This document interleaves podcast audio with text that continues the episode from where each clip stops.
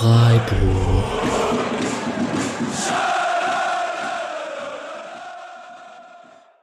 Alright. Dann herzlich willkommen, Spotcast Freiburg, Episode 32 zum 18. Spieltag. Und der SCF hat in Mainz gewonnen. Na, wer hat's verstanden? Ihr habt's wahrscheinlich verstanden, wenn es gelesen habt davor. Ähm, ja, ein 2 zu 1 Sieg in Mainz und ähm, es ist jemand zu Gast, der sein drittes Spiel, seinen dritten Gastauftritt hier im Spotcast hat und seinen dritten Sieg feiern darf. Vielleicht solltest du immer hier sein. Herzlich willkommen, Till. Hallo, äh, danke, dass ich hier sein darf. Und ja, äh, ich wäre auch gerne immer da, aber dann würden uns ja viele andere kompetente Gäste entgehen. Vor allem so Leute wie der Misha oder der Nokraut, die sind dann doch noch ein bisschen äh, kompetenter als ich und die, die braucht dann ja auch ab und zu. Also ich will da niemand was wegnehmen. Keine falschen Bescheidenheit. Wer hier kompetenter ist, entscheiden, entscheidet immer noch die Mehrheit. Aber natürlich freue ich mich jedes Mal, wenn die dabei sind. Ähm, Till Kotterer, at Till Seko auf Twitter. Ähm, ja, ich musste kurz schauen. Bei 32 Episoden verliert man so langsam ein bisschen selbst den Überblick. Ähm, Heimsieg gegen Hertha letztes Jahr und das Weiterkommen gegen Magdeburg in der ersten Pokalrunde waren deine bisherigen Auftritte hier. Das ist korrekt, ja. Und ähm, jetzt feierst du quasi den nächsten Sieg. Ähm, wo hast denn du das Spiel geschaut? Wie hast du es denn verfolgt? Ähm, wie leider aufgrund der Wohnsituation viele Spiele äh, bei mir in Heidelberg in der Wohnung, auf dem Laptop, SkyGo. Gott sei Dank hat alles funktioniert. Die haben ja die App mittlerweile zumindest meistens ganz gut im Griff und da konnte ich es dann gut verfolgen. Ja. Und habe hab natürlich wie immer die ganze Wohnung äh, kurz und klein geschrieben bei den Toren. Sehr schön, sehr schön. Und bei der ja. letzten Chance von äh, Quaison, die links vorbeiging, hast du dann auch nochmal äh, gejubelt. Ja, genau, ja. Am Ende war es eng. Ja. Ähm, wir nehmen heute an einem Donnerstag auf. Das ist einerseits äh, von mir aus äh, aufgrund der Arbeit begründet. Oder eigentlich nicht einerseits, eigentlich ist es nur da deswegen begründet. Ähm, Interessant ist, wenn man so an einem Donnerstag aufnimmt, es passiert ziemlich viel so unter der Woche. Wir haben jetzt noch äh, die Pressekonferenz zum Spiel gegen Paderborn nächste Woche anschauen können und in der Pressekonferenz wird ja auch immer noch viel zum Spiel davor geredet. Ähm, Christian Streich war am Samstag im aktuellen Sportstudio, Vincenzo Grifo am Sonntag bei Sport im Dritten. Da wollen wir alles noch ein bisschen drüber reden, aber am Anfang wollen wir erstmal über Mainz reden. Und es war in der Bundesliga der erste Sieg von Christian Streich in Mainz überhaupt. Und man hatte ja schlechte Erinnerungen, so mit so einem 5-0 letztes Jahr und so. Wie ging es dir da? Ja, also ähm, ich habe äh, sehr viele äh, schlechte Erfahrungen schon gemacht mit Mainz. Also ich kann mich auch erinnern, an viele Spiele im äh, Dreisamstadion, die ich gesehen habe gegen Mainz. Und das waren immer enge Spiele, immer, immer eklige Spiele und auch sehr oft mit dem besseren Ende für Mainz. Und äh, gerade das äh, letzte Auswärtsspiel in Mainz war natürlich besonders bitter, weil wir eigentlich ähm, drückend überlegen waren, bis dann der Schwolo äh, den Fehler macht und dann äh, schießt Mainz irgendwie fünfmal aufs Tor, fünfmal ist er drin. Mateta steht immer richtig und wir gehen dann mit einem 5-0 nach Hause und wissen eigentlich gar nicht richtig, was wir damit anfangen sollen, weil wir die bessere Mannschaft eigentlich waren. Aber natürlich kann man ja nicht sagen, dass man die bessere Mannschaft ist, wenn man dann letztlich 5-0 verliert und jeder Schuss ein Treffer ist. Von daher besonders bitter. Teilweise konnten sie sich schon rehabilitieren durch das 3-0 dann, aber natürlich äh, Mainz immer mulmig. Auch das letzte, äh, das Heimspiel in der letzten Saison war eigentlich äh, richtig schlecht die ersten 30 Minuten und erst danach haben wir uns gefangen und dann versäumt, irgendwie noch äh, Unentschieden zu holen. Also ja, Mainz, ähm, ich bin immer froh, wenn die Mainz-Spiele rum sind. Ja, so eine Mannschaft, die definitiv so im Prinzip auf Augenhöhe ist, ähm, sehr sinnbildlich für die ganze Saison vom SC war sicherlich auch das erste, erste Spieltag, wo man erst am Ende in den letzten zehn Minuten die drei Tore gemacht hat und davor das Spiel auch anders verlaufen könnte. Mm, ja, da, ja? Ja, da muss man eigentlich auch sagen, also von der Tendenz her und, und von den Chancen auch im, im Hinspiel äh, lange Mainz eigentlich äh, die bessere Mannschaft und dann erst durch die Verletzung von Saint Just und die Einwechslung von Hack kommt dann so ein bisschen, äh, geht ein bisschen die Balance verloren und erst dann äh, drehen wir dann halt auf und gewinnen dann 3-0, aber das können wir auch verlieren. Also wie gesagt, immer, wie du gesagt hast, immer Spiele auf Augenhöhe. Haben auch eine ähnliche Art Fußball zu spielen, oft wie wir. und von daher immer spannend und ja, leider äh, oft auch mit dem besseren Ende für Mainz. Diesmal waren wir die Glücklichen. Deswegen muss man es umso mehr genießen. Ja, wenn man auf die Tabelle schaut, der SC Freiburg jetzt mit dem siebten Platz und Mainz mit dem 15. elf Punkte trennen, ähm, dann doch nicht so auf Augenhöhe dieses Jahr. Ist schon interessant, wenn man eigentlich von zwei ausgeglichenen Partien spricht, auch wenn das eine 3 nur ausging, waren es ja relativ ausgeglichene Partien. Ähm, ja, interessant, was das an Punkten ausmachen kann. Und ähm, generell die Frage an dich, was hältst du von der Mainzer Mannschaft, bevor wir mal zum SC kommen? Ist ja schon so eine eher internationale Truppe, viele talentierte Spieler, viele coole Kicker dabei. Also ich zum Beispiel, also Mateta finde ich klasse. Hm, hier das zentrale Mittelfeld mit Ballon und Baku zum Beispiel. Boetius ist ein geiler Kicker. Der Linksverteidiger Martin ist auch richtig gut. Wie, wie siehst du das so? Äh, ja, ähm, ich sehe die Mainzer Mannschaft auch äh, sehr stark, also vor allem in der Offensive. Ich, äh, ich finde, Mateta ist so ein Spieler, der regt bei mir die Fantasie an. Also das ist einer, äh, der hat so brutale Anlagen mhm. äh, und äh, der steht so, schon so gut und wenn er dann noch die, die richtige Kaltschnäuzigkeit hat, wie er sie in der letzten Saison dann teilweise dann schon hatte, dann könnte er ein richtig großer werden auf jeden Fall. Und wahrscheinlich auch in ein paar Jahren dann Nationalmannschaft spielen in Frankreich.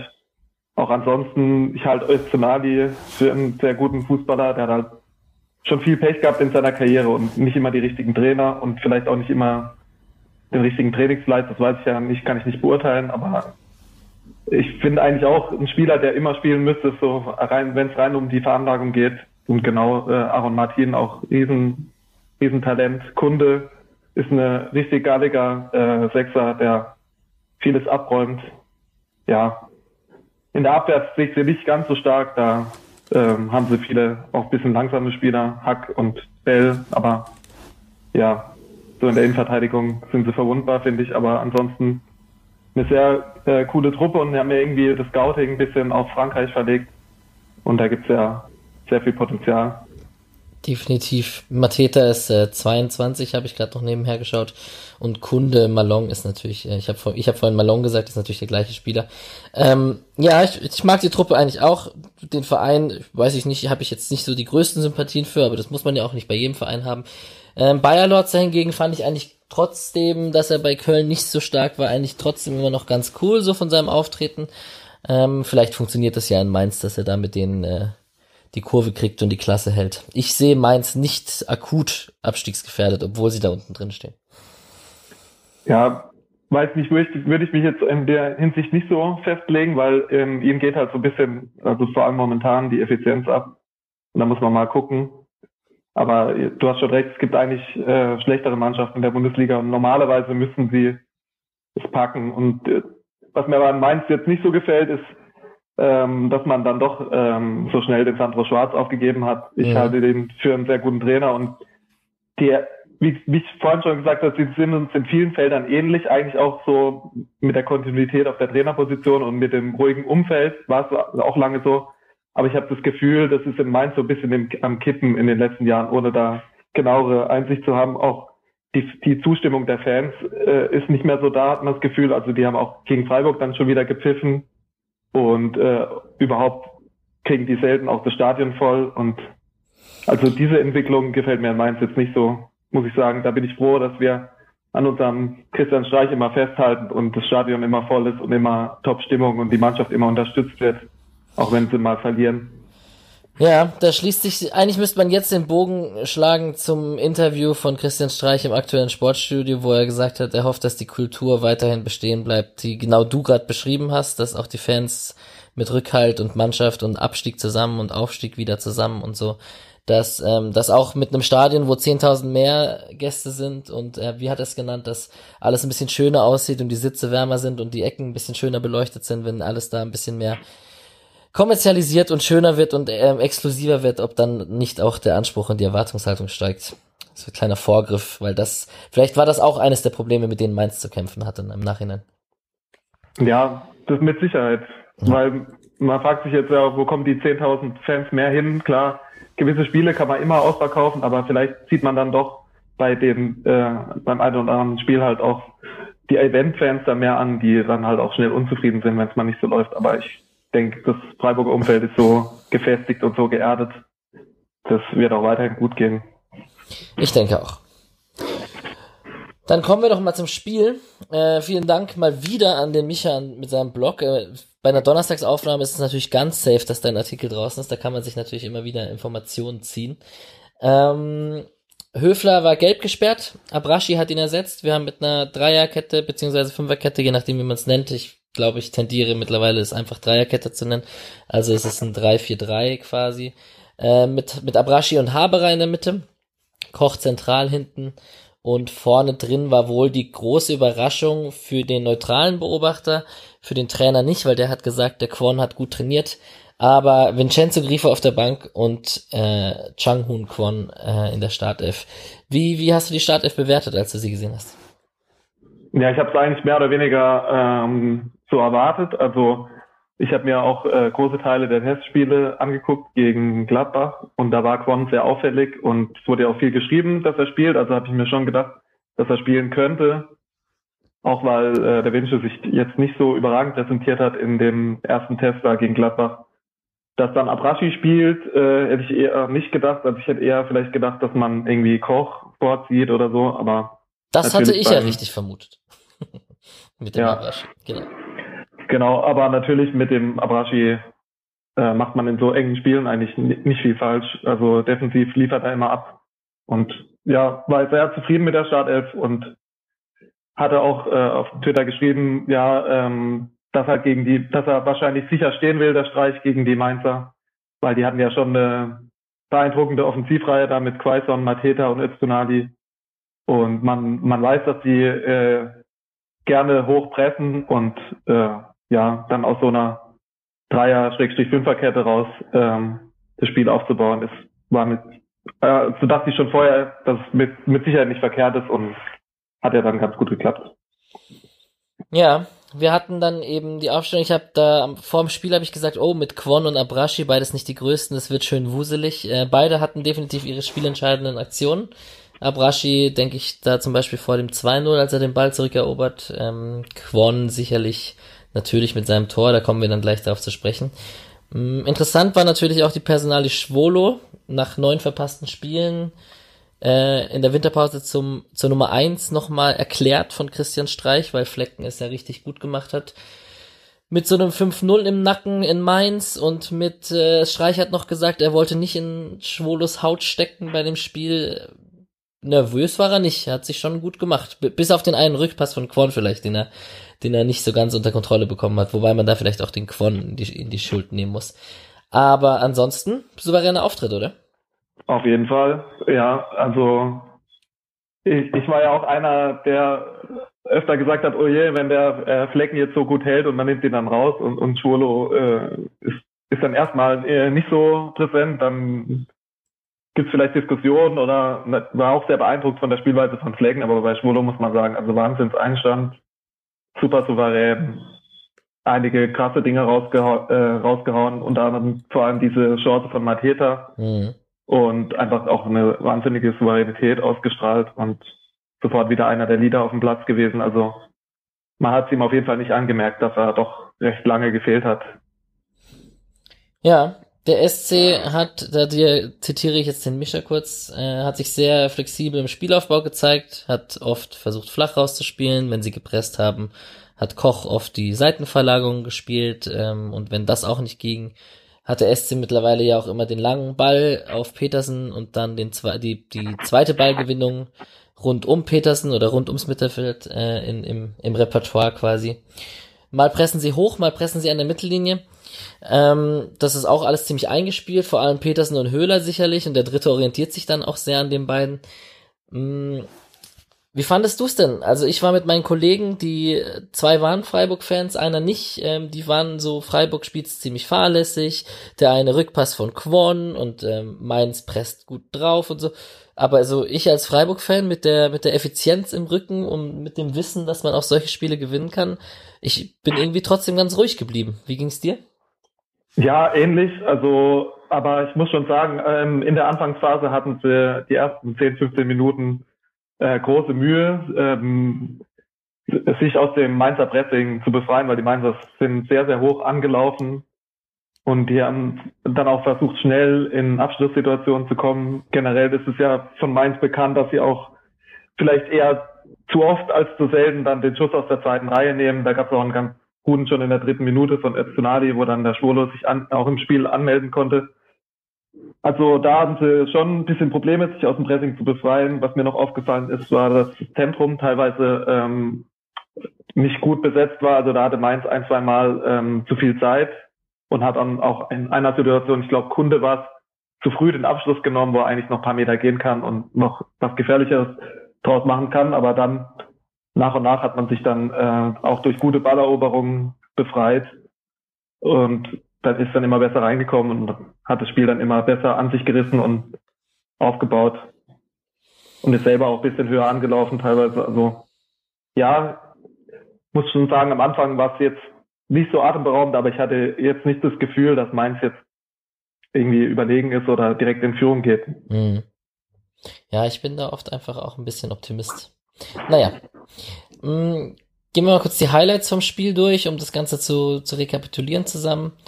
Äh, Öztunali, Anfang, Schuss, den Schwolo gut hält ähm, in der dritten Minute. Dann war in der sechsten Minute dieser, dieser gefährliche Rückpass von Kwon, den Schwolo dann zur Ecke jongliert hat quasi, weil er nicht ganz kontrollieren konnte. Wir hatten in der siebten Minute einen schönen Schuss von Kwon aus spitzem Winkel, nachdem Günther reingeflankt hatte und der Schuss, äh, der Ball bei Kwon gelandet ist.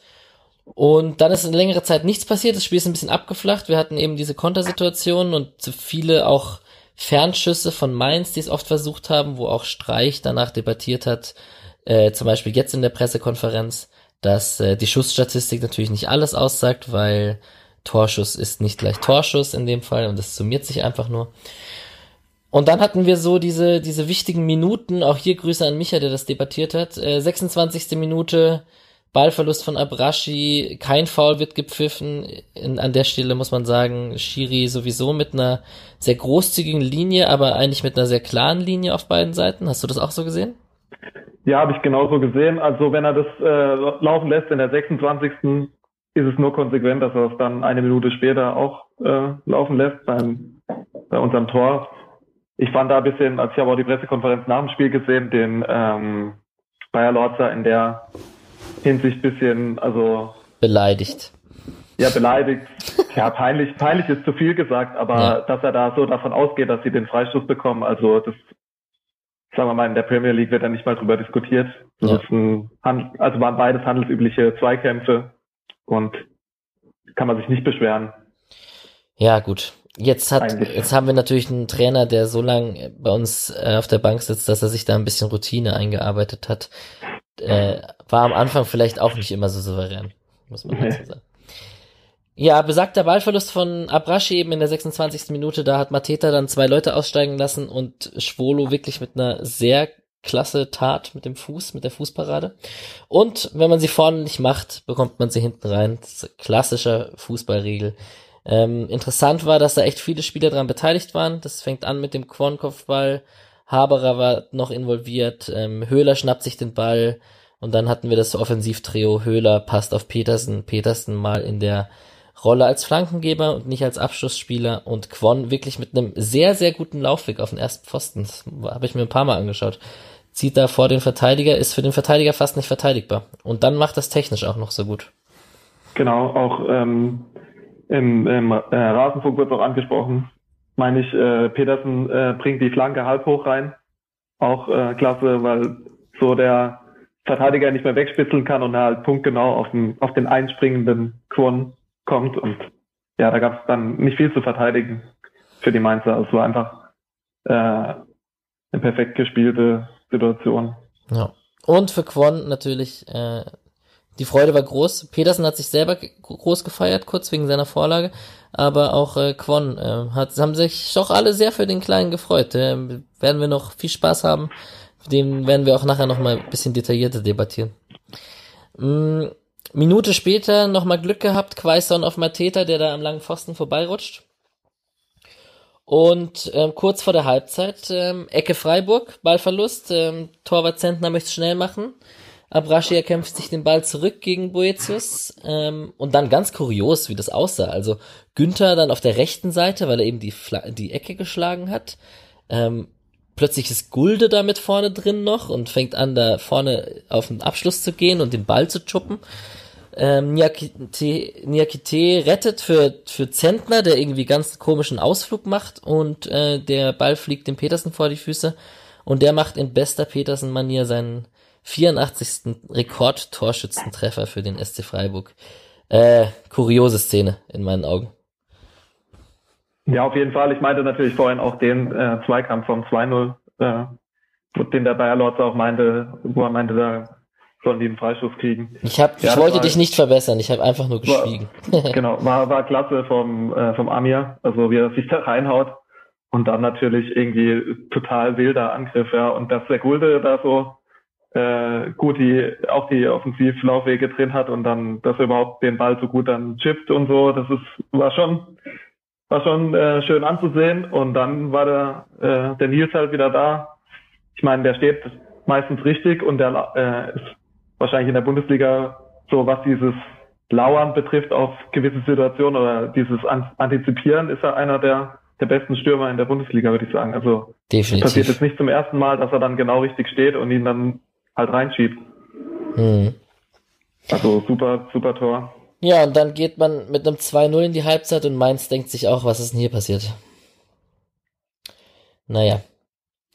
Ähm, in der zweiten Halbzeit Freiburg ähm, nicht mehr, also ich weiß gar nicht, ob sie jetzt viel weniger aktiv waren, aber die erste Chance hatte auf jeden Fall, die erste nennenswerte Chance, war gleich irgendwie eine kuriose Dreifachchance von Quon, der, der erstmal zum Schuss kommt, dann kommt er eigentlich ein zweites Mal zum Schluss, steckt er aber ein Luftloch, dann schießt Schmied und dann kommt Quon mit rechts nochmal zum Schuss und Zentner hält den hervorragend. Auch eine, äh, nee, es war keine Fußparade, das war schnell mit der Hand abgewehrt nach rechts.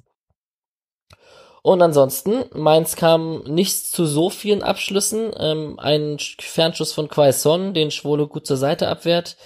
In der 82. Minute dann das 2-1 gefallen, nach einem Freistoß, der äh, Mateta mehr oder weniger auf den Kopf fliegt, wo Schwolo leider gar nichts machen kann. Ähm, auch hier der Schiedsrichter zu Recht, meiner Meinung nach, wenn er schon die Linie fährt, kein klares Foul gepfiffen und ähm, in der 88. Minute dann hätte Onisivo noch eine schöne Aktion noch das 2-2 machen können, äh, mit der Hacke sich schön selber vorgelegt und dann links vorbeigeschossen. So, und was machen wir damit? Verdienter Sieg? Oder wieder mal Freiburg Effizienz oder Glück? Oder wie siehst du es? Äh, ich würde sagen, über 90 Minuten schon äh, verdient, einfach weil wir deutlich effizienter waren. Und ähm, da muss ich den Streich auch nochmal aufnehmen mit dem Torschuss ist nicht gleich Torschuss. Also die Mainz haben zwar äh, deutlich mehr Torschüsse gehabt, ähm, aber ähm, Streich hat jetzt auch in der äh, Pressekonferenz vor Paderborn gesagt, dass er, dass sie auch Freiburg ja auch das äh, Schüsse blocken oder verhindern oder irgendwie den Fuß noch reinkriegen, wegspitzeln oder so, dass das äh, speziell trainiert wurde, wurde oder wird und dass sie sich da erheblich verbessert haben. Ähm, äh, Gulde kann das wohl schon immer laut Streich. Äh, Koch und Heinz haben da auch äh, sehr viel dran gearbeitet. Und zudem muss man auch sagen, ist es ja von Mainz bekannt, dass sie auch gern mal ähm, eher aussichtslosere Schüsse dann einfach nehmen und wenn die dann äh, fünf Meter am Tor vorbeigehen, das meinte Streich jetzt auch in der Pressekonferenz, dann zählen die zwar als Torschüsse, aber ob es dann unbedingt Torchancen waren, ist auch die Frage. So von den klare, klaren Torchancen ähm, würde ich eher sogar sagen, fast ein bisschen so gefühlt ein Plus auf unserer Seite und dann waren wir halt gnadenlos effektiv. Bei Mainz hängt da vielleicht auch noch einiges damit zusammen, dass der Mateta erst aus der Verletzung kommt. Da ist man vielleicht nicht in jeder Situation schon so eiskalt und frisch, aber ja, wir hätten im Grunde in der zweiten Halbzeit einfach den Sack zumachen müssen. Also da hatten wir ja Riesenchancen und dann ist der, ist der Drops gelutscht. Also vom ganzen Spielverlauf ein super verdienter Sieg dann letztlich. Mhm. Und wenn du einzelne Spieler hervorheben müsstest vom SC Freiburg, wen würdest du da, bei wem würdest du es tun? Ja, natürlich äh, Quon, aber auch äh, Koch, äh, der hinten da, gerade dann, als es brenzliger wurde, und da muss man schon auch eine kleine Kritik üben.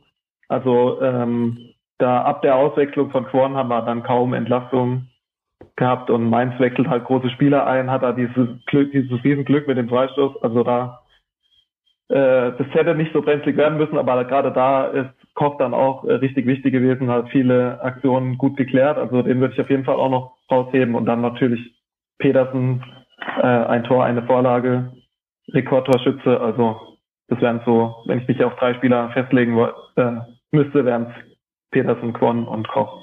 Mhm. Ja, also wenn ich äh, jemanden hervorheben würde, dann würde es natürlich auch Quon, vor allem, wenn man sich das vor Augen führt, dass er die meisten Zweikämpfe aus dem SC-Team geführt hat, auch noch.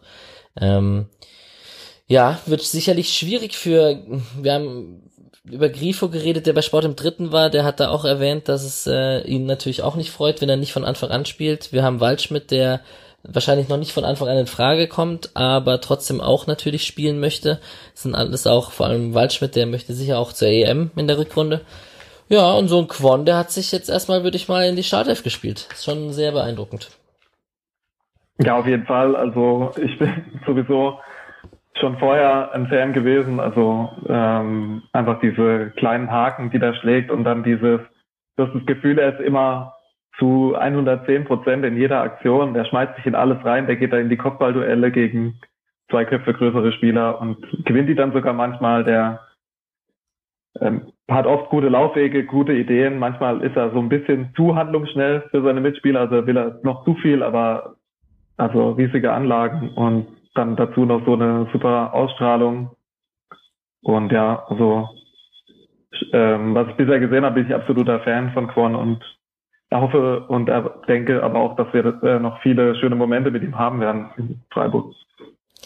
Ja, zumal sich jetzt ein Grifo, jetzt, als er in der 75. Minute reinkam, jetzt auch nicht so ganz äh, so gezeigt hat, dass er jetzt unverzichtbar wäre. Also er hat, ich habe mich da in ein, zwei Situationen, kann ich mich erinnern, wo ich dachte, oh, auch Winsche, das kannst du besser und so. Mm, ich fand noch äh, Yannick Haberer erwähnenswert, der neben Abrashi natürlich eine Rolle hatte, wo er sich öfters den Ball holen musste, weil Abrashi jetzt nicht unbedingt für den großen Spielaufbau äh, zuständig ist. Ähm, und der dann auch in der 37. Minute so ein ganz routiniertes, wichtiges, meiner Meinung nach taktisches Foul gezogen hat, wo er am Trikot gezogen hat. Ähm, da wäre der durch gewesen, der Gegenspieler, und es wäre richtig gefährlich geworden. Ähm, für mich halt auch wirklich ein Paradespieler für die Doppel 6, 8, wie auch immer man das nennen möchte. Ja, definitiv. Ja, auf jeden Fall für mich auch. Also der läuft viel zu, der ist, äh, kann am Ball fast alles und hat eine gute Übersicht. Und das hatte ich mir auch notiert, das taktische Foul. Also wir haben uns ja, äh, oder als Freiburg-Fans schon oft öfter mal aufgeregt, dass wir nicht clever genug sind, die Fouls zu ziehen. Äh, ich habe jetzt als Beispiel spontan im Kopf das eine Tor von Schalke, wie der Höhler das Foul nicht zieht. Ähm, kurz ja. vor Weihnachten. Ja ähm, wo man dann immer sagt, oh, die Freiburger sind ein bisschen zu lieb, aber da war das halt richtig, äh, richtig schön einfach das Foul gezogen. Da meinte der Sky-Kommentator, glaube ich, auch, also da äh, will der Haberer gar nicht kaschieren, dass er dafür eine gelbe Karte bekommt. Und nimmt die dann auch äh, entgegen, weil es einfach super wichtig war, das, das Ding. Und ja, hat er, wie gesagt, auch die nötige Cleverness, dann so ein Foul zu ziehen. Ist einfach gestandener Bundesligaspieler und hoffentlich verlängert er. Ja, wäre gut. Wäre gut. Ähm, ich glaube, wir schließen das Thema Quon auch an dieser Stelle ab, wenn wir schon bei den Einzelkritiken sind, weil wir wollten ja Quon eigentlich als einzelnen Punkt noch machen gleich. Ähm, für mich, ähm, in der Pressekonferenz hat Streich erwähnt, dass es für ihn absehbar war, dass er diese Leistung bringen kann. Ähm, interessant fand ich, dass er mehrfach äh, Clemens Hartenbach gelobt hat, der Quon nicht nur aufgrund Talent äh, gescoutet hat, sondern auch die Persönlichkeit gesehen hat und die, die Ausstrahlung wahrscheinlich so Arbeitsethos und solche Sachen sind da sicherlich wichtig in Freiburg. Mm, da hat Streich sehr, sehr oft betont, dass das auch eine Sache von Clemens Hartenbach ist, das frühzeitig zu erkennen. Und äh, der auch nicht gemeckert hat im ersten halben Jahr, als er nicht zum Zuge kam. Und jetzt sieht man, was in ihm steckt. Also ich glaube, da werden wir echt noch viel Spaß dran haben. Auf jeden Fall. Also super Typ und super bescheiden, ein bescheidener Mensch scheint er zu sein, zumindest was so von den Eindrücken und ich denke auf jeden Fall keiner, der irgendwie stunk macht und der fühlt, fügt sich da gut ein in die Freiburger Mannschaft, die ja sowieso sehr geschlossen ist. Ja, und fußballerisch kann er auch noch einiges. Also. Mhm. Ein kurzer Blick auf die Statistiken. Ähm, auch wenn man jetzt mal wieder auf die Statistiken schauen würde, es war wieder so, dass der SC einfach mit seiner Effizienz äh, klar ähm, siegt und auftrumpft. Das war das Wort, was ich gesucht habe. Ähm, mehr Ecken für Mainz, 7 zu 5, mehr Schüsse für Mainz, egal dass, wie sie jetzt summiert werden, 22 zu 12, ein Ticken mehr Ballbesitz für Mainz, äh, mehr als 100 Pässe mehr von Mainz, 16 zu 6 Flanken für Mainz. Freiburg ist vier Kilometer mehr gelaufen. Ähm, Petersen und Abraschi, die zwei Spieler, die deutlich am meisten gelaufen sind. Höhler dann auf Platz drei. Ähm, Abraschi mit den meisten intensiven Läufen von allen Spielern. Ähm, aber also insgesamt verwundert es einem immer mal immer wieder die Freiburger Effizienz, aber das ist echt schon unangenehm für den Gegner momentan gegen Freiburg zu spielen. Auf jeden Fall. Und ich möchte noch einen statistischen Wert ähm, kurz hervorheben. Ich habe nicht, jetzt nicht den genauen Wert im Kopf, aber ich habe es Anfang der Woche mal geschaut. Diese berühmt äh, berüchtigte Expected Goals äh, Statistik war aber in dem Spiel auch ähm, relativ deutlich auf Freiburger Seite, was dann auch zeigt, dass wir halt die klareren Torchancen dann hatten. 2,13 zu 1,56. Also äh, eigentlich spiegelt es ziemlich genau das Endergebnis wieder. Ja. ja. Ganz genau. Ja, bisschen, bisschen typisch SC diese Saison, muss man schon sagen. Ja, dass ich, genau, da denke ich auch manchmal, dass, dass ich das noch erleben darf als Freiburg-Fan, dass wir mal so eine effiziente Runde haben und dann schon, der wievielte war es jetzt? Vierter Auswärtssieg oder, oder fünfte sogar schon? Ah, ich also, weiß es nicht auswendig wenn man früher für, für zwei, auf zwei Sachen äh, Geld setzen konnte bei Freiburg, war, äh, war es, äh, dass wir in der Auswärtstabelle relativ weit hinten sind und in der Tabelle, was die Chancenverwertung angeht, relativ weit hinten sind. Und äh, das ist dieses Jahr beides genau umgekehrt und da bei der Effiz äh, performen wir eher über und das nehme ich gern mit und freue mich. Wir haben auswärts in acht Spielen vier Siege, zwei Unentschieden und zwei Niederlagen. Das ist schon gut. Das ist schon ziemlich gut. Nein, das war die Heimtabelle. Was rede ich denn? Guck mal, wir sind sogar fünfter Platz in der Auswärtstabelle mit in zehn Spielen vier Siegen, drei Unentschieden und drei Niederlagen. Ja. Nur Leipzig, Leverkusen, Bayern und Dortmund sind besser. Das ist schon sehr ungewöhnlich für Freiburger Verhältnisse. Auf jeden Fall. Wir haben ja auch jetzt schon mehr Auswärtspunkte als letzte Saison. Also, ja. Sagt ja auch einiges. Ja, definitiv. Mm, bevor wir auf unsere kurzen Sonderthemen kommen, einmal kurz auf die anderen Ergebnisse in der Bundesliga. Mm, pff, wo fängt man an? Sicher, sicherlich spektakulärste war das, das 5 zu 3 von Dortmund in Augsburg mit den drei Toren von, von Haaland. Mm, Schalke gewinnt 2-0 gegen Gladbach. Insgesamt ist es vielleicht interessant, auf welche, auf welche Mannschaften schaust du denn? Schaust du denn jetzt auf, wie Hoffenheim, Wolfsburg und Schalke spielen oder schaust du immer noch nach unten, wie die anderen spielen? Also ich schaue eigentlich äh, nach jedem Spieltag ähm, erstmal, ähm, wie groß der Punkteabstand ist auf den Relegationsplatz. Richtig, Christian ersten, Streich. Äh, auf, ja, ja.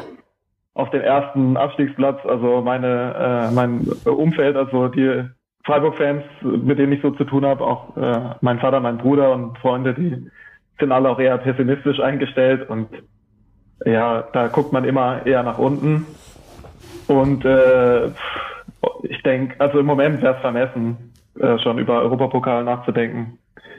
Ähm, man muss einfach nehmen, wie es kommt. Wenn wir jetzt das nächste Spiel gewinnen, haben wir schon 32 Punkte und dann ist es schon im Bereich des sehr Wahrscheinlichen, dass der Klassenerhalt gelingen wird und äh, dann, wenn man dann vielleicht befreit aufs Spiel in den Lauf kommt, ist alles möglich.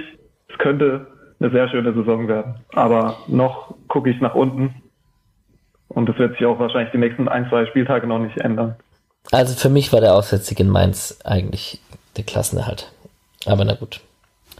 Mm, dann wollen wir ein bisschen reden. Wir haben schon über Petersen haben wir kurz angeschnitten. Wir wollten ich wollte es einmal noch mit Zahlen debattieren. Rekordtorschütze des SC Freiburg mit 84 Toren. Jogi Löw abgelöst. Mm, Pet, äh, Christian Streich hat über ihn gesagt, technisch stark, laufstark, Teamspieler, beidfüßig, klasse Fußballer. Haben wir alles schon gehört. Die 84 Tore für den SC Freiburg hat er in 163 Spielen gemacht. Das ist so ziemlich genau jedes zweite Spiel. Interessant dabei ist es aber, dass er, ähm, wenn man es auf die Minuten runterrechnet, also die 84 Tore in 10.810 Minuten, dann sind es äh, nicht jedes zweite Spiel, sondern alle 128 Minuten, also so jedes anderthalbte Spiel circa. Mm, Oder stimmt gar nicht. Ein Spiel in 30 Minuten. Ähm, 40 Minuten. So, jetzt habe ich es auch endlich ausgerechnet live. Ja, war halt lange auch Joker und sehr erfolgreicher Joker. 17 mm, Vorlagen in den Spielen gemacht, eine gelb-rote Karte kassiert in den Spielen. Ich glaube, das ist die, die er nicht gesehen hat, die dann zurückgezogen wurde, beziehungsweise für die er nicht gesperrt wurde dann im Nachhinein.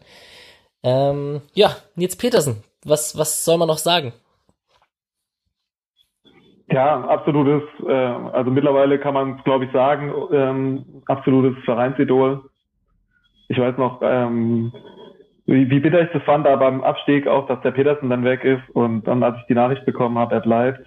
Äh, also es ist eins meiner SC-Highlights immer noch, diese Vertrags, äh, äh, also nicht Verlängerung, sondern dieses, diese Entscheidung für den Sportclub und äh, seitdem oder schon auch schon davor bin ich äh, auch ein riesen Petersen-Fan. Ich meine, der hat ja auch einen, einen riesen Einstand man hat es ja jetzt davon am Wochenende Spieler, die mit einem Dreierpack starten bei ihrem neuen Verein, äh, wegen Erling Holland. Äh, der Petersen hat es, meine ich, wenn ich jetzt nicht komplett falsch liege, in seinem ersten Spiel auch gemacht gegen Eintracht Frankfurt.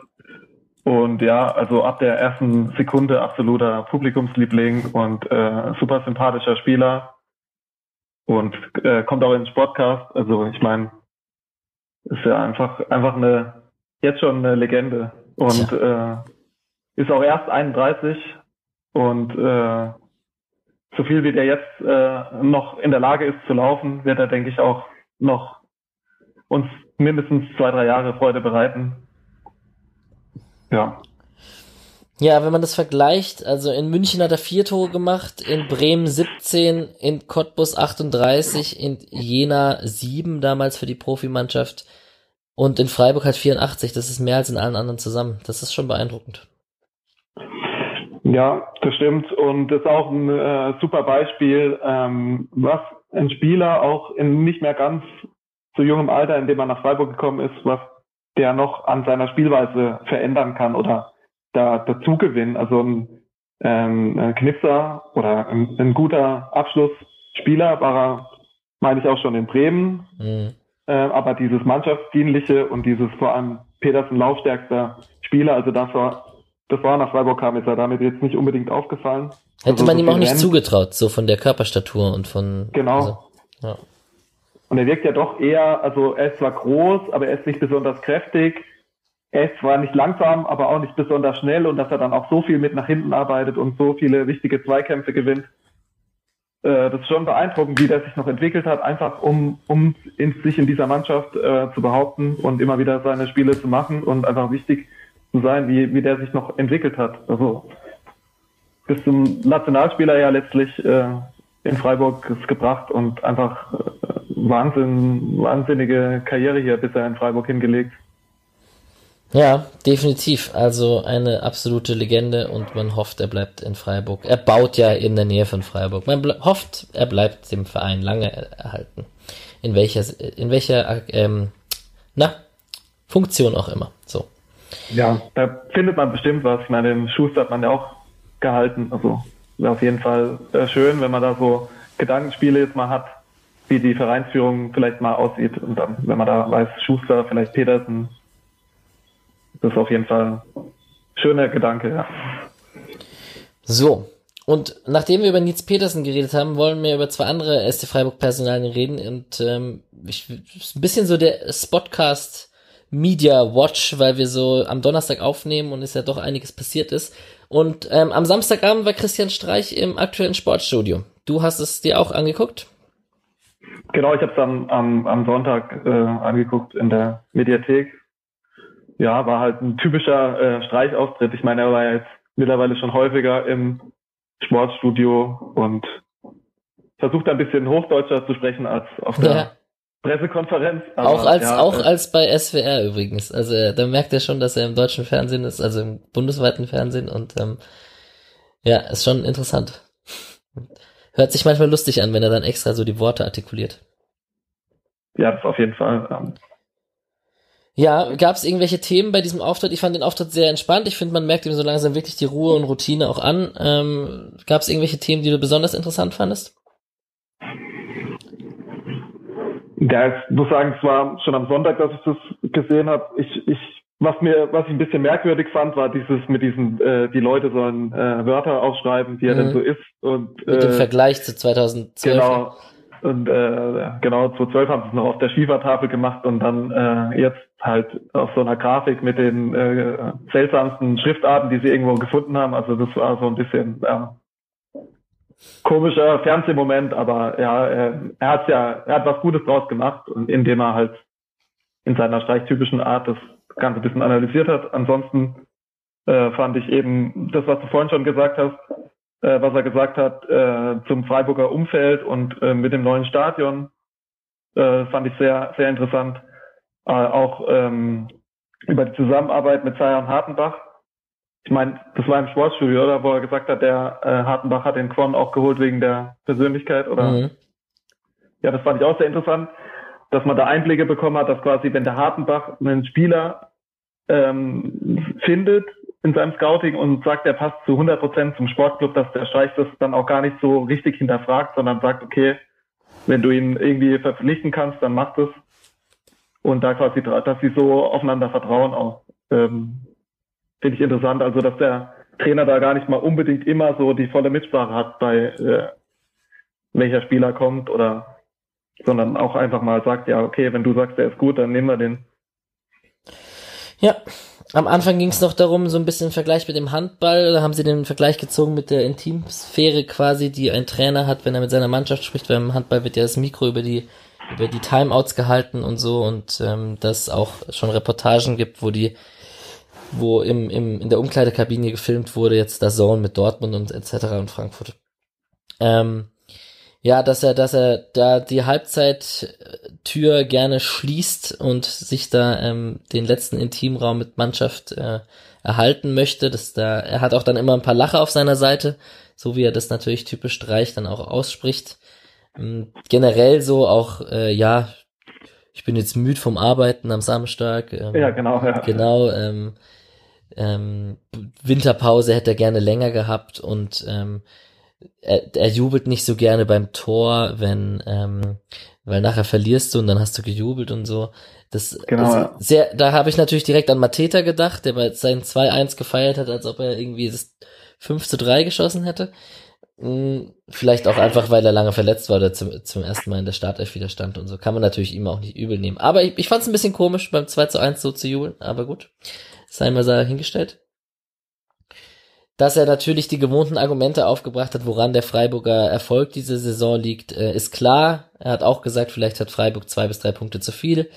Ähm, letzte Saison gab es wenig Abgänge, die Mannschaft ist eingespielt, junge Spieler entwickeln sich gerade gut und ähm, viele Spiele wurden auch einfach eng gewonnen, also viele Spiele mit einem Tor Abstand. Ähm, das, das Understatement kriegt man aus ihm, glaube ich, nicht raus, dass er immer nach unten schaut und dass er klar selbstbewusst auch ist, aber ähm, trotzdem seine Abneigung dem Absteig, Abstiegskampf gegenüber und dieser, dieser Abstieg damals, der hat ihm schon, der tat ihm schon weh, das merkt man schon ausdrücklich.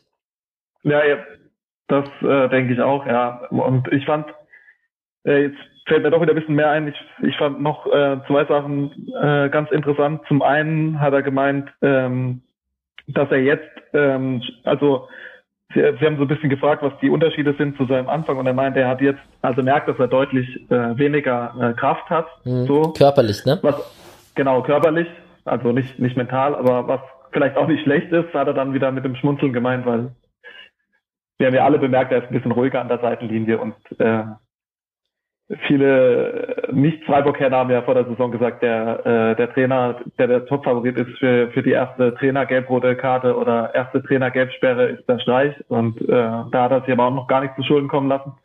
Wenn man diese Abraham-Sache mal äh, ausnimmt, für die er aus meiner Sicht nichts kann, aber das ja. wurde schon ausgie ausgiebig diskutiert. Damit einherging ging auch ein Lob für die Schiedsrichter, ne? Und für die vierten Offiziellen, dass die das mittlerweile genau, ja. besser machen, auch die jungen Schiris dass die in der Kommunikation besser geworden sind, auch nicht von oben herab, sondern sehr kommunikativ und, und ähm, dass das sehr viel besser geworden ist eben, ja. Genau, das und die zweite Sache, die mir noch auffällt, ist, ähm, weil du gesagt hast, Thema Understatement, er wurde ja ähm, gefragt, so ähm, die Vielzahl an äh, Nationalspielern, die jetzt aus, in Freiburg ausgebildet wurde und jetzt gerade auch mit Ko äh, Koch und, und Waldschmidt zwei aktuelle Nationalspieler, was denn das bedeutet, ob der Stellenwert von Freiburg gestiegen ist. Und da meinte er einfach nur, ja, äh, hat er das Beispiel Mainz gebracht, hat gemeint, die haben halt ein bisschen anderen Weg im Scouting, die scouten halt eher im Moment junge Franzosen hm. und die werden dann zwar auch Nationalspieler, aber die können halt keine deutschen Nationalspieler werden. Und ja, es ist halt vor allem in Freiburg der Fall, dass halt viel auf, auf junge einheimische äh, Spieler gesetzt wird, das hat er ja auch gesagt. Ähm, mhm. Und ja, hat es auch versucht, so ein bisschen runterzuspielen. Ja. War eigentlich auch ganz sympathisch so, ja. Ja, definitiv. Und damit haben wir, glaube ich, auch die wichtigsten Sachen äh, rekapituliert, Fall, was da gesagt wurde. Es ist klar, diese, diese Spielchen mit den Worten und mit von Fahrradfahrer bis authentisch und so, irgendwie gehört es dazu, dass sie das äh, immer mit ihm machen. Ich glaube, das ist ihm selber unangenehmer als jedem anderen. Ähm, lustig war es dann noch am Ende, als er gesagt hat, ja, er hat sich auch schon mal selbst gegoogelt und so. Ich finde es ziemlich interessant, dass er, also er ist ja jetzt auch keine 80, ne? Also und trotzdem, also es gibt schon auch viele Leute in seinem Alter, würde ich sagen, die mittlerweile auch Facebook haben und so und äh, auch unterwegs sind. Und ich, irgendwie ist er da schon so, dass er sich da auch bewusst von entfernt oder distanziert. Ja, das, das denke ich auch. Es gab ja auch neulich mal ein Interview, wo er gesagt hat, er weiß gar nicht, was seine Spieler verdienen.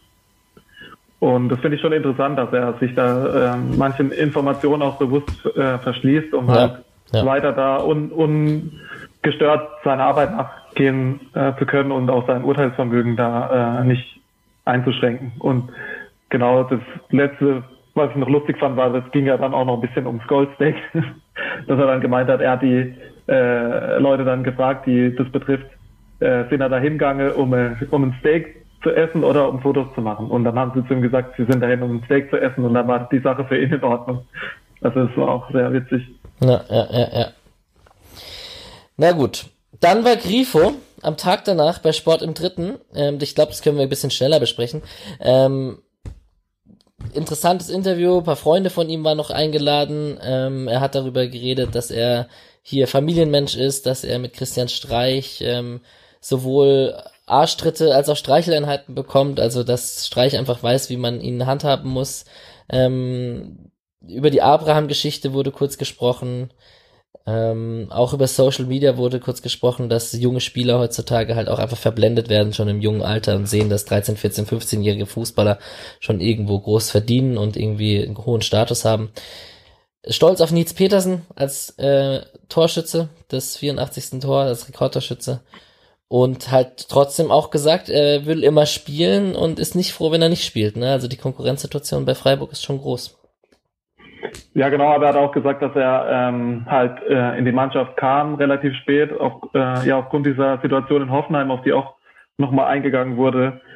Äh, und genau, dass er halt ein Team, sich als Teamplayer sieht und sich dann auch nicht äh, querstellen wollte und dann äh, hat halt am Anfang äh, schwer gehabt und kam dann eigentlich gut rein, dann kam die rote Karte und dann wurde es halt nochmal schwierig.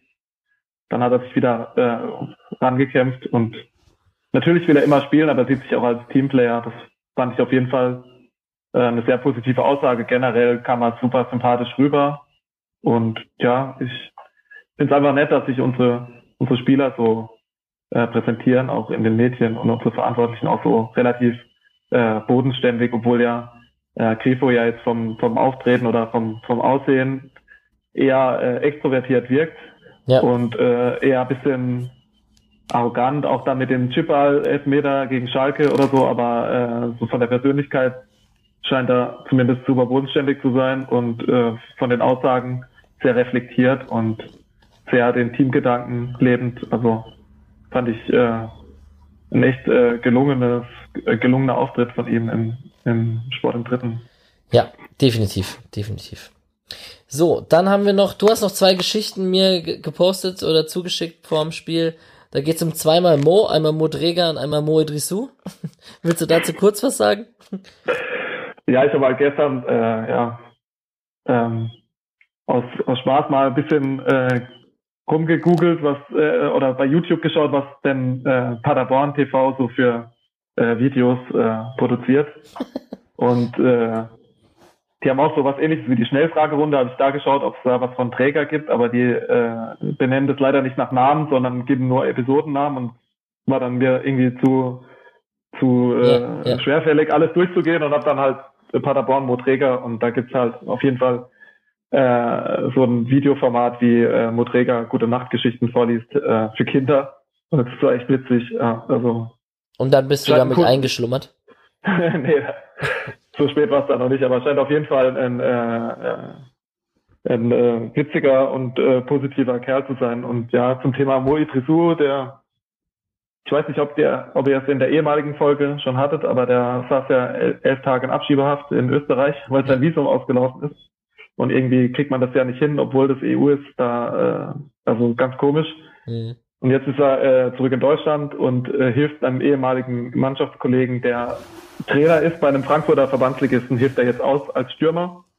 Und sie haben noch zwölf Spieler und hat Interview gesagt, die Rechnung ist ganz einfach, so nach dem Motto, wenn er zwölf Tore schießt, dann ist der Klassenerhalt da. Und das fand ich schon halt typisch Idrissur. Ich finde ihn, also witzig war er schon immer, äh, sehr humorig und selbstbewusst.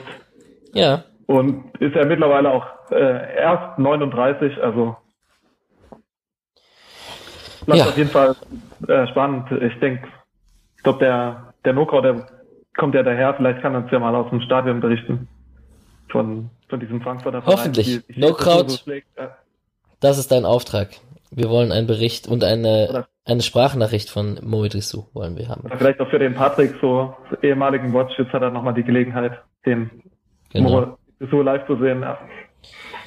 ja, definitiv ein, also indirekt ein Kreateur des, äh, eines der lustigsten Fangesänge, die bei Freiburg, die es bei Freiburg lange gab, glaube ich. Na gut. Das auf jeden Fall. Dann als letztes zum Medien, um auf wirklich dann auf die ausgehenden Spieler, die anderen Mannschaften und äh, kurz auf Paderborn zu kommen. Ähm, aktuelles Gerücht, Robin Koch, Benfica. Was, was ist ja. dran? Ist was dran? Es könnte was dran sein. Ähm, wenn die Ablöse stimmt, sag ich mal. Also ich glaube in dem Artikel den ich da gelesen habe, stand irgendwas von, Benfica bietet 18 Millionen, Freiburg will mindestens 25. Benfica will ihn schon im Winter.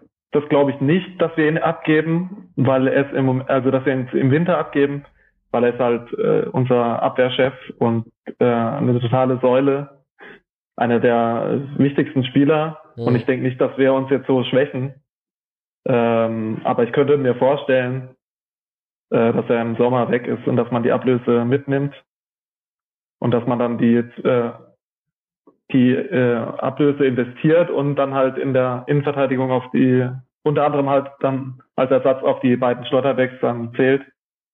Gerade der Kevin, der spielt ja in Union äh, oder bei Union auch den Mittelmann oft in der Dreierkette, wenn er fit ist. Also ja, ich kann mir schon gut vorstellen, dass einfach aus wirtschaftlichen Gründen, dass man dann im Sommer sagt, okay, äh, keine Ahnung, 25 bis 30 Millionen für Koch, die nehmen wir mit.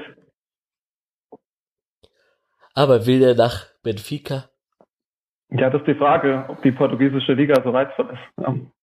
Ja. Naja. Aber kann, kann auch ein Sprungbrett sein dann für noch größere Vereine. Das stimmt definitiv. Das stimmt. Zwei, drei Jahre Benfica, also die haben schon gute Spieler gehabt.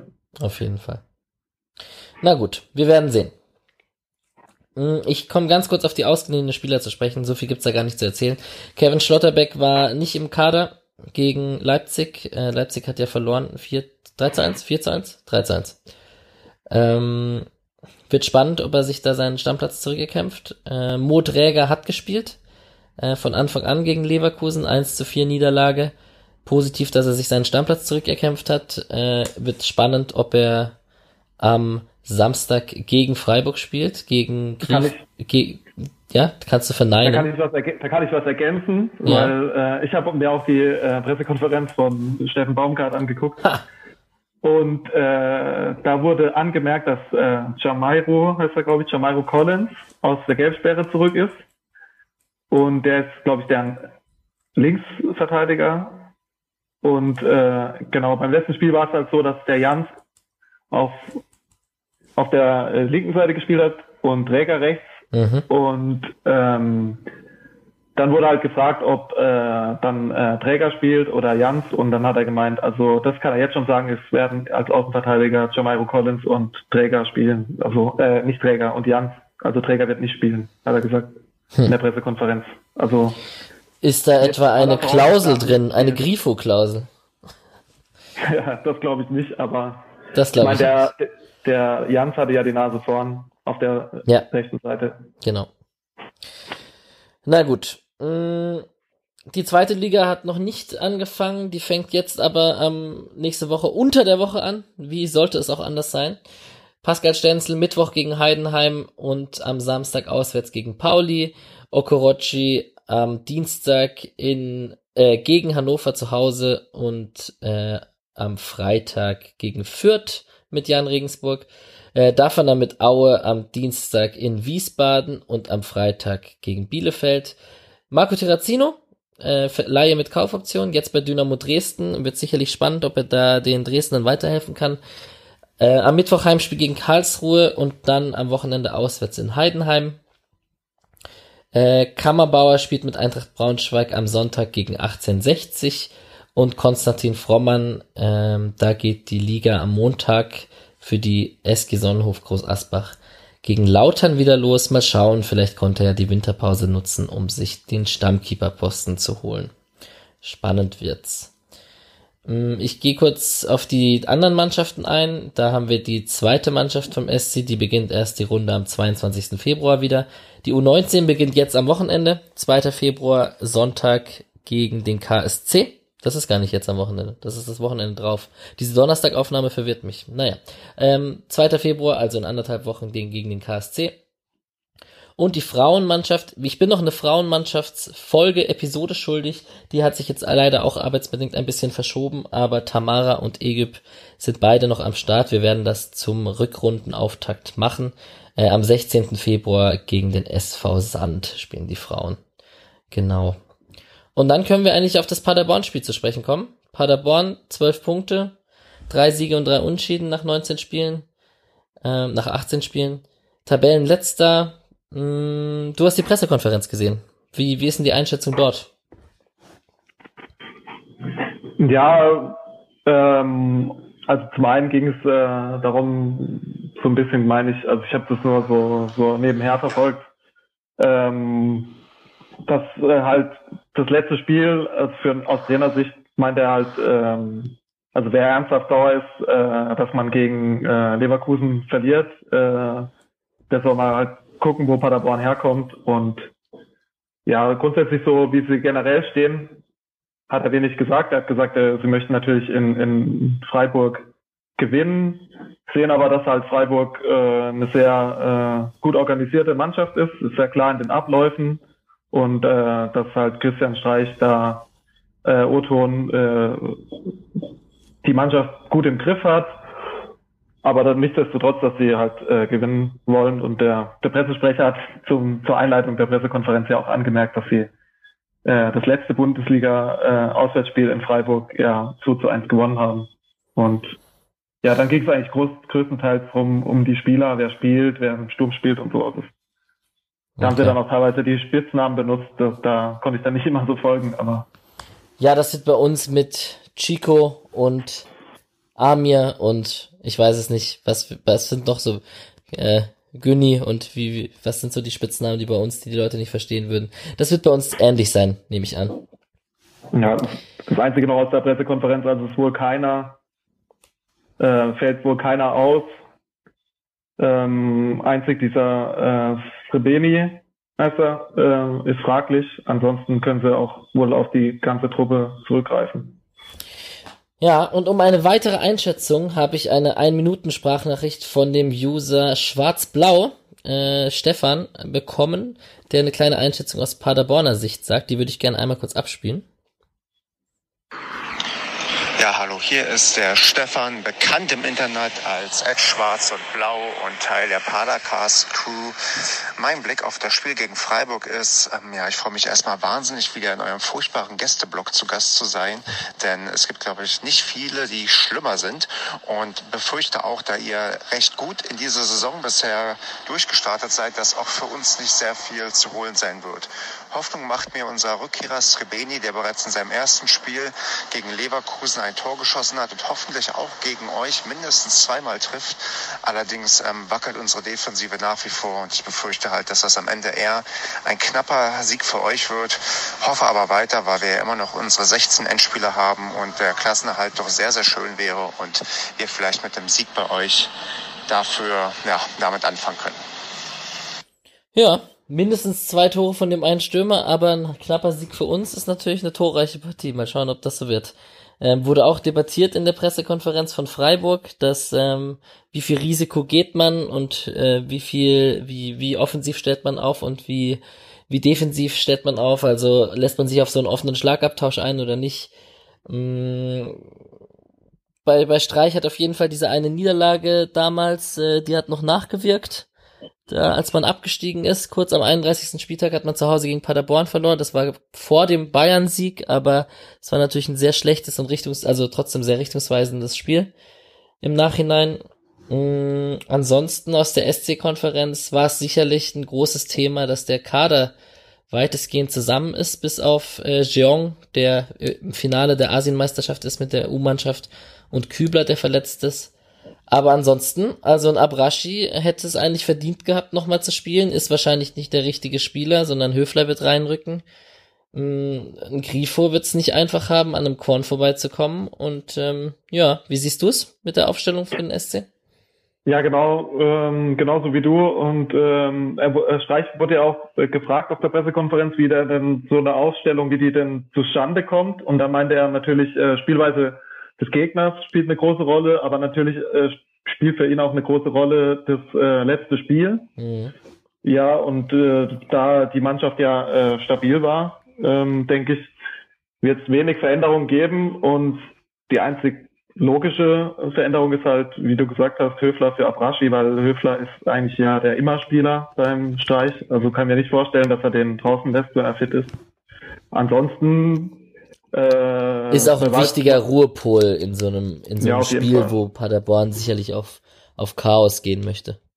Auf jeden Fall. Und ansonsten Waldschmidt war er ja sehr kryptisch, aber hörte sich auf jeden Fall an, ähm, dass äh, Waldschmidt auf jeden Fall nicht beginnen wird, denke ich. Und äh, ja, also ich sehe keinen Grund, den äh, Quon rauszunehmen. Und äh, äh, in der Art und Weise, wie wir in dieser Saison spielen, ähm, kann man den Höhler eigentlich auch nicht rausnehmen und wie er auch spielt. Und ja, und grundsätzlich wird, wie du gesagt hast, Paderborn sehr versuchen, wieder sehr wild zu spielen, sehr äh, drauf zu gehen. Ähm, um, sie haben sehr viele gute Umschaltspieler und äh, äh, über Balleroberungen äh, da äh, den Ball schnell nach vorne zu jagen auf die schnellen Stürmer, ähm, so wie es ja auch ähm, bei den Chancen da in der Anfangsphase im, in deren Heimspiel ganz gut geklappt hat und auch beim Tor. Und da müssen wir halt aufpassen. Und ich denke, da könnte es wieder eine gute Basis sein, aus der, ähnlich wie gegen Mainz, halt aus der stabilen Dreier, Schrägstrich Fünferkette, einfach äh, erstmal kompakt zu stehen und dann halt nach und nach äh, das Spiel zu entwickeln, versuchen, dass man eben die Pressinglinien äh, überspielt und dann halt über die dann doch äh, bessere oder größere individuelle Klasse äh, das Spiel dann für sich zu entscheiden. Ja, Favoritenrolle wurde besprochen, das hört der Christian natürlich nicht so gerne. Ähm, sollte man gewinnen, hat man 32 Punkte nach äh, 19 Spieltagen, das wäre natürlich schon ein Pfund. Und dann könnte es auch eine schöne Saison werden, wie Christian Streich gesagt hat. Ähm, aber der Schlendrian darf sich nicht einschleichen, aber da glaube ich, haben wir den richtigen Trainer für, zumindest der der darauf sehr oft hinweist, dass ähm, man nicht, nicht zu locker an die Sache herangeht. Ja, das denke ich auch. Und zum anderen denke ich auch, also wir haben ja schon, das wurde schon viel thematisiert, der breite Kader. Und ich denke, der sorgt dann auch in solchen Momenten, äh, wo man jetzt schon 29 Punkte hat nach 18 Spielen und denkt, okay, äh, oder denken könnte, okay, Paderborn wird weggefrühstückt, äh, ist dann doch, denke ich, auch im Hinterkopf der Spieler, okay, wenn ich ein schlechtes Spiel habe, bin ich raus, äh, äh, erstmal aus der Mannschaft, weil es viele Spieler gibt, die lauern. Und ich denke allein schon auch aus dem Grund ist die Motivation sehr hoch, äh, auf jeden Fall 100 Prozent zu geben und ein super Spiel zu machen. Also ich denke, da wird keiner unter fehlender Spannung leiden am, am Samstag. Und ich schaue gerade live auf Twitter, äh, der, die liebe Lesita71 hat gerade geschrieben, Äh, hey, ihr seid doch gerade am Quatschen, könnt ihr mal das Kochwechselgerücht analysieren? Liebe Grüße, haben wir schon. Respekt, sehr gut, sehr gut. Ja. Na gut. Ähm, ja, dann ein Ergebnistipp und dann habe ich dich, kann ich dich entlassen hier am Donnerstagabend nach einer guten Stunde. Puh. Ergebnistipp schwierig. Also wie gesagt, ich denke, ähm, wenn wir ähm, ähnlich souverän wie gegen Mainz unseren äh, Stiefel runterspielen, sollten wir das Ding gewinnen. Wir dürfen uns halt nicht äh, da zu sehr auf das wilde Spiel einlassen und wenn, wenn uns das gelingt, denke ich, werden wir das Spiel, ja, ich sage jetzt einfach mal wie im Hinspiel 3 zu 1 gewinnen. Alles klar, ich sag 3-0, bam bam, Optimismus pur, fertig. So. Wer macht die Tore? Wer macht die Tore? Ja, Quan macht auf jeden Fall wieder eins, der ist heiß jetzt, der hat Bock. Und ansonsten ist es mir eigentlich ziemlich egal. Ja. Hm. Ja, nö, eigentlich gerne Grifo oder Waldschmidt jeweils nach einer Einwechslung. Ja. Fände ich Und wir haben auch schon länger keinen Schmied-Freistoß mehr. Ja, stimmt, eigentlich äh, ist er in der Krise, ne, was die Freistöße betrifft. Ah ja, Es geht eigentlich nicht. schon bedenklich. Ja, finde ich auch. Also gut, einigen wir uns auf äh, Freistoßtor von Schmid. Dann kann es auch 1-0 ausgehen in der 85. Minute. Nehme ich auch. Na gut. Dann, äh, lieber Till, ich bedanke mich. Es hat sehr viel Spaß gemacht. Wir haben doch sehr ausführlich geredet, aber es ist ja auch medial einiges passiert. Und ähm, ja, ich hoffe, es hat dir Spaß gemacht. Ich wünsche dir einen schönen Abend. Ja, hat mir wie immer sehr viel Spaß gemacht und freue mich jedes Mal, äh, dass ich dabei sein darf und freue mich generell über jede Sportcast-Folge und freue mich auch richtig, dass du da äh, auch die zwei FC-Spieler bekommen hast und, und dann auch äh, auf der SC-Homepage aufgetaucht bist und mittlerweile eine große Reichweite hast. Und äh, ja, der Weg geht nur nach oben. Ja, vielen Dank. Podcast. Es geht quasi Also- ähm, mit dem SC Freiburg gleichzeitig kontinuierlich nach oben. So sollte es doch Ja. sein. Sehr gut. Ähm, hoffen wir, dass äh, wir nicht, auch, auch in dieser Weise nicht in den Abstiegsstrudel geraten. Ganz genau. Nee, auf keinen Fall. Sehr gut. Ähm, vielen Dank. Ich wünsche dir einen schönen Abend und ähm, lieber, lieben Gruß an alle Hörer und wir hoffen auf drei Punkte in Paderborn. Macht's gut.